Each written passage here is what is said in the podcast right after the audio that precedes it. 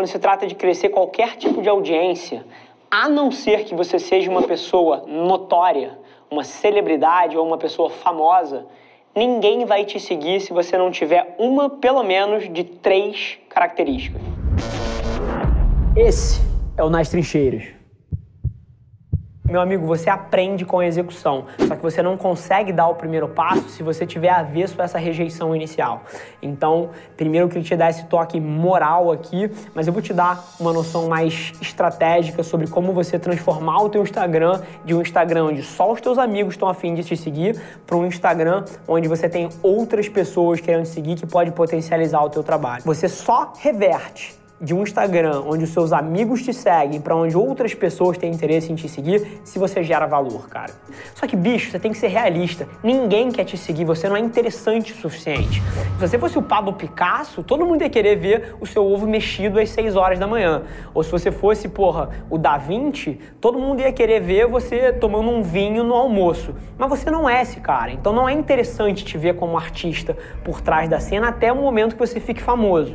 Então o que eu te digo se você quer reverter dos seus amigos para seguidores alheios ou seguidores externos, você precisa gerar valor. E eu tô obcecado cada vez mais com um modelinho que pode ser mais simplista do que a realidade, mas ajuda a maioria das pessoas a entender, ajuda a maioria das pessoas que a gente presta consultoria a entender o modelo de como fazer dar certo. Quando se trata de crescer uma mídia social, quando se trata de crescer qualquer tipo de audiência, a não ser que você seja uma pessoa notória, uma celebridade ou uma pessoa famosa, ninguém vai te seguir se você não tiver uma, pelo menos, de três características. Ou você vai ser um cara de entretenimento, você vai gerar valor através de fazer as pessoas rirem, trazendo algum caráter de comédia, algum caráter de entretenimento mesmo, onde as pessoas gostariam de gastar o tempo ali com o seu conteúdo. Isso é uma forma de você fazer as pessoas seguirem.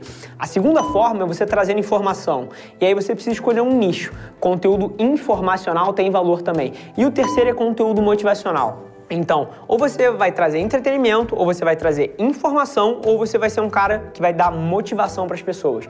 Um desses três ângulos tem que estar presente para o seu conteúdo ter valor e para as pessoas te seguirem.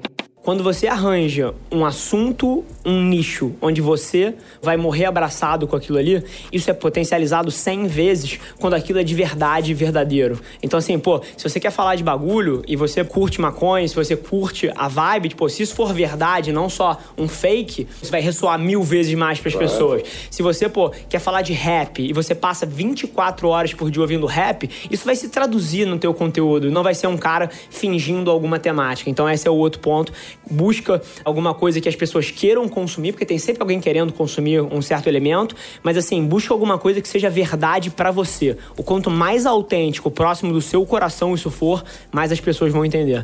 Se tem uma coisa que eu posso passar para vocês de experiência própria é que autenticidade é o que mais indexa hoje em dia.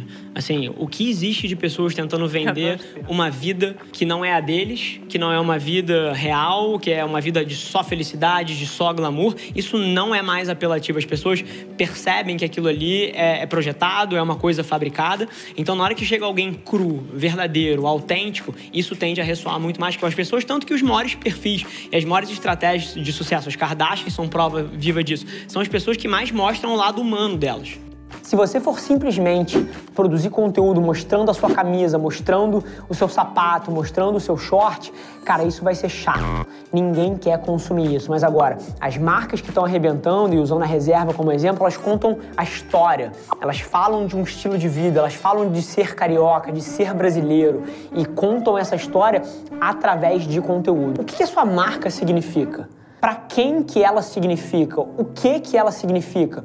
E aí produzir um conteúdo que represente isso. Então, é fugir um pouco daquela coisa de propaganda. Aqui é minha camisa, 40 reais, cara, minha camisa, 30 reais, olha isso aqui, 70 reais, cara. Não. É você, através do conteúdo, contar uma história, mostrar um estilo de vida e fazer as pessoas se sentirem parte daquela marca. E essa é uma das perguntas que eu mais recebo no direct. Ah, eu tenho esse negócio aqui de queijos artesanais, eu tenho esse negócio aqui de camisetas, eu sou modelo, eu tenho uma empresa disso aqui, eu sou encanador. Enfim, todo todo mundo tem a dúvida se faz na conta própria ou cria uma conta de empresa para fazer. E a resposta é tanto faz. Não é isso que vai impedir você de ser bem sucedido. A gente tem diversos cases de empresas que têm estratégias de Instagram super bem sucedidas e a gente tem diversos cases de pessoas que são a cara da empresa como estratégia de Instagram também. Eu, Rafael, prefiro a flexibilidade de uma marca pessoal. Eu acho que toda vez que você crescer uma audiência em torno da sua empresa, se daqui a 3, 5 anos você precisar mudar um pouco o seu ramo de atuação, você não tem tanta flexibilidade, você é uma empresa de cosméticos. E aí, se você resolve entrar no ramo da moda, aquela audiência ali acha aquilo muito estranho. Mas agora, se um ser humano, eu, tenho uma agência de publicidade hoje em dia e amanhã eu viro um investidor de venture capital ou então viro um gestor de investimentos, eu vou ser sempre o Rafa Velar. Eu tenho uma história por trás, eu sou uma pessoa, eu estou fazendo uma coisa, mas posso fazer outra depois. Então, uma marca pessoal te dá mais flexibilidade.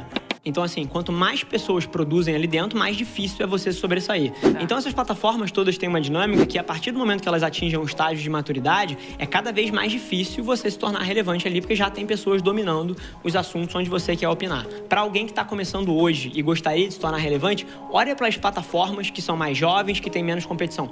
Eu sou fascinado por áudio hoje em dia.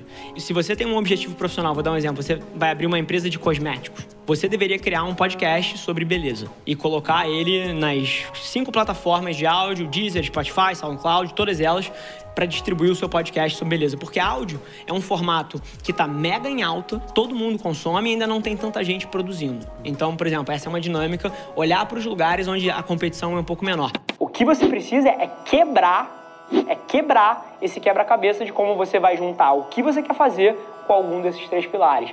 Nesse momento que você quebrar isso, que você começar a gerar valor, você vai ver outras pessoas te seguindo. Esse foi mais um episódio da nossa experiência em áudio. E como eu já falei, eu adoraria saber que você está gostando do que a gente está compartilhando por aqui. Então não esquece, se você está tirando valor desse conteúdo, ia significar o um mundo para mim, que você tirasse um print da sua tela, postasse no Stories me marcando e aproveita para ir na sua plataforma favorita também e deixar um rating de cinco estrelas e um comentário lá, ajudando a gente a construir essa comunidade tão vibrante que move o Brasil para frente através do empreendedorismo e que fala desse Brasil que dá certo. É um prazer ter vocês comigo e a gente se vê no próximo episódio do podcast.